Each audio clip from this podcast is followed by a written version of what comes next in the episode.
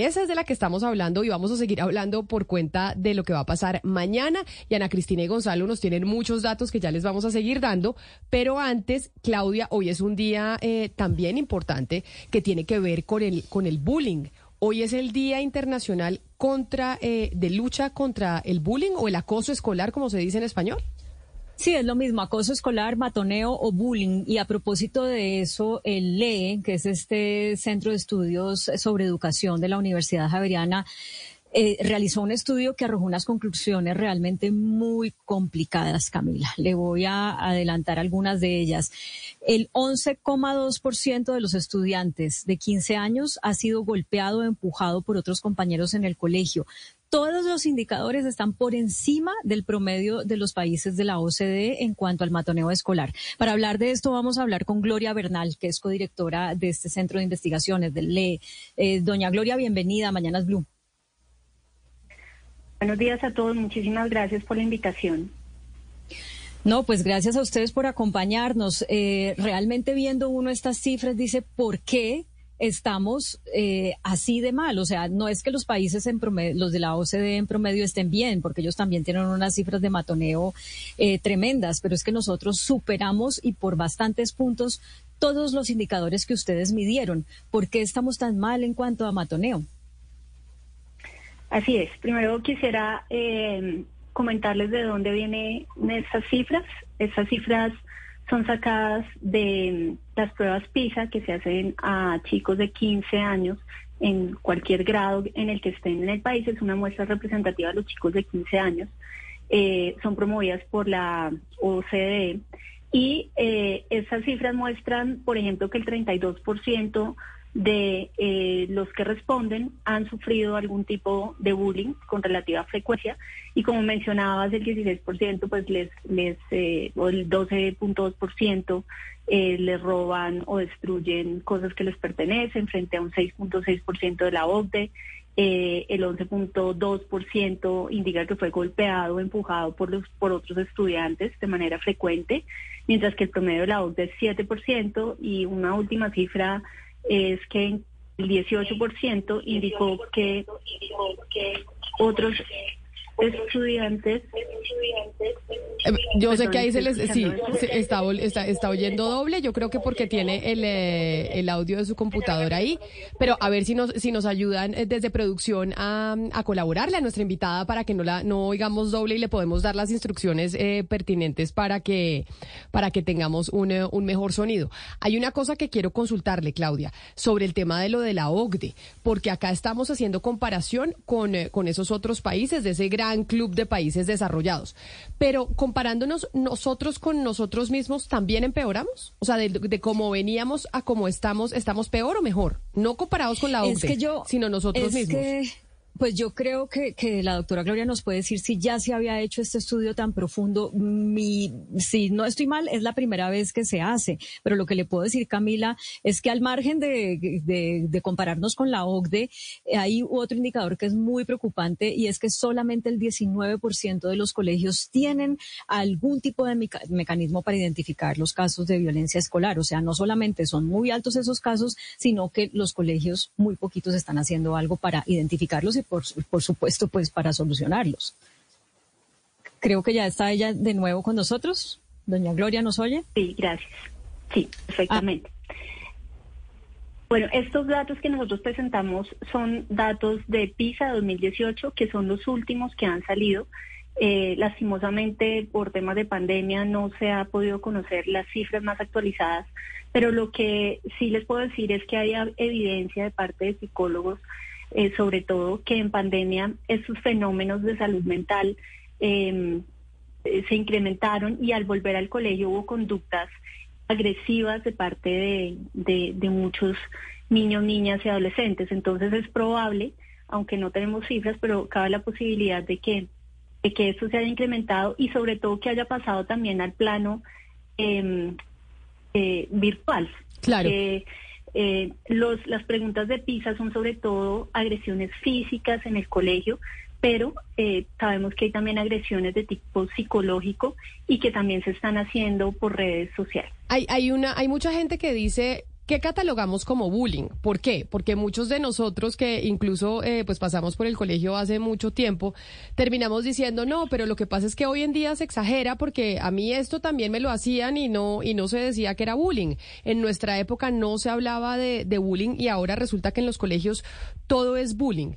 ¿Cómo, se, cómo, ¿Cómo podemos definir lo que es bullying para que esas personas que tal vez dicen es que se está exagerando mucho en los colegios entienda de lo que estamos hablando? Sí, hay tres tipos de bullying. Esos son decretados por la ley 1620-2023. Está el tipo 1, que son conflictos que no comprometen la salud física de, los niños ni mental, que son cosas que pasan una vez, un comentario y ya pasó. Hay un tipo 2, que son situaciones eh, que son reiterativas, que molestan a la persona de manera frecuente, la persona se ve afectada puede ser física o, psicológicamente, aunque no constituye un delito. Y hay un tipo de bullying tipo 3, que son situaciones en que ya se convierten en, presuntos delitos contra la libertad o la integridad física o mental de, los niños. Ya ahí entran a actuar no solamente, por ejemplo, el manual de convivencia del colegio, sino también entran otros actores como ICBF, eh, la, las secretarías de salud, eh, la Policía de Infancia y Adolescencia, etcétera.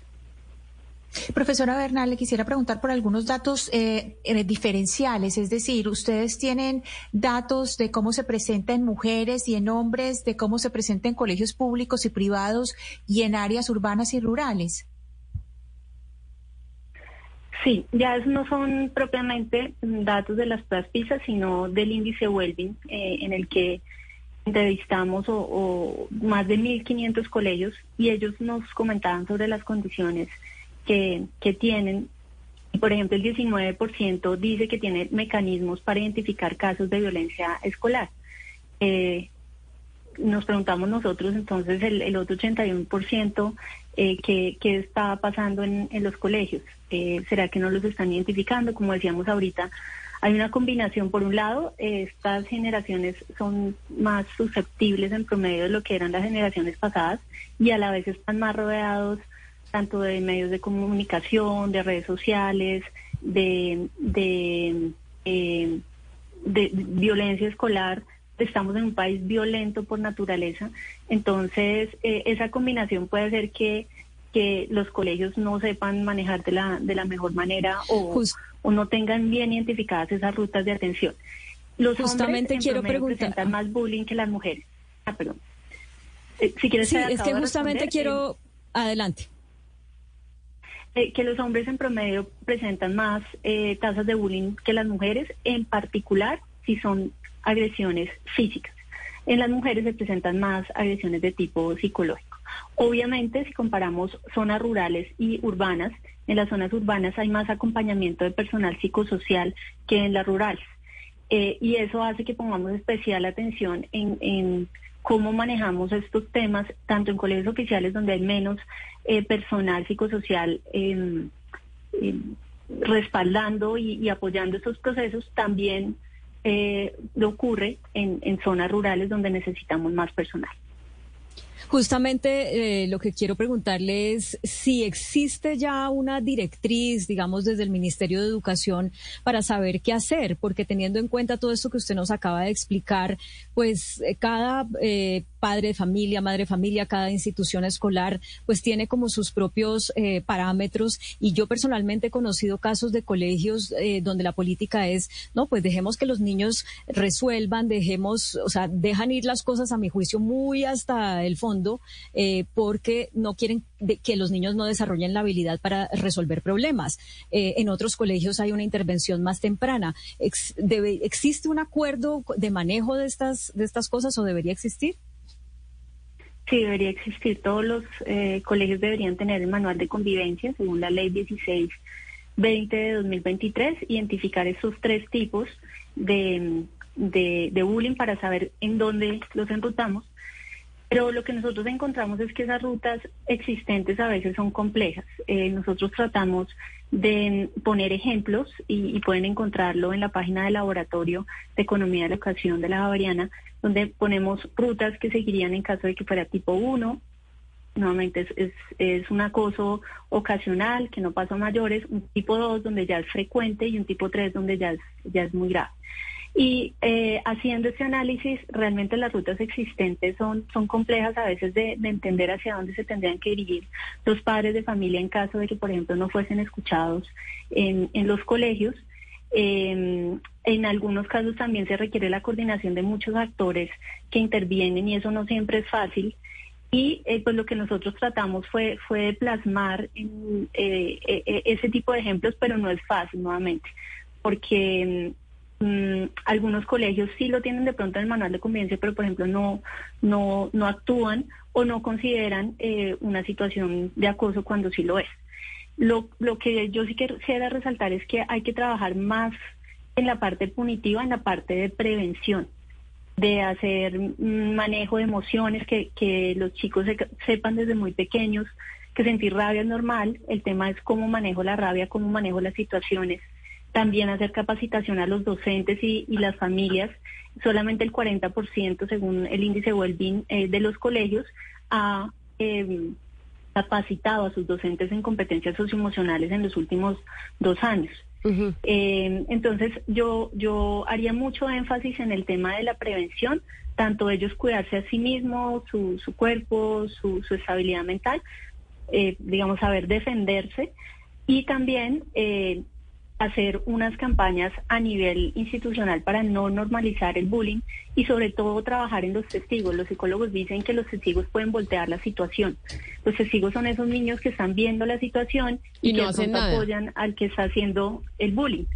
Si ellos se voltean, si ellos en un momento dicen, no, un momento, eso está mal, eh, eh, no debería estar pasando que estén pegándole a ese muchacho, ya la situación eh, se va a favor de, de la víctima y cambia. Entonces a veces nos enfocamos demasiado en las víctimas y victimarios pero es muy importante trabajar sobre los terceros, los testigos, aquellos que están alrededor de la situación.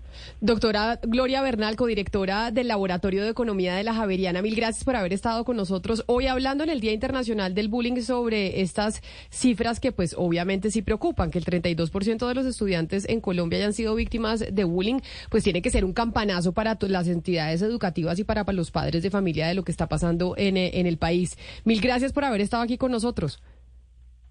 Muchísimas gracias por la invitación. Un saludo especial. Sebastián, a usted le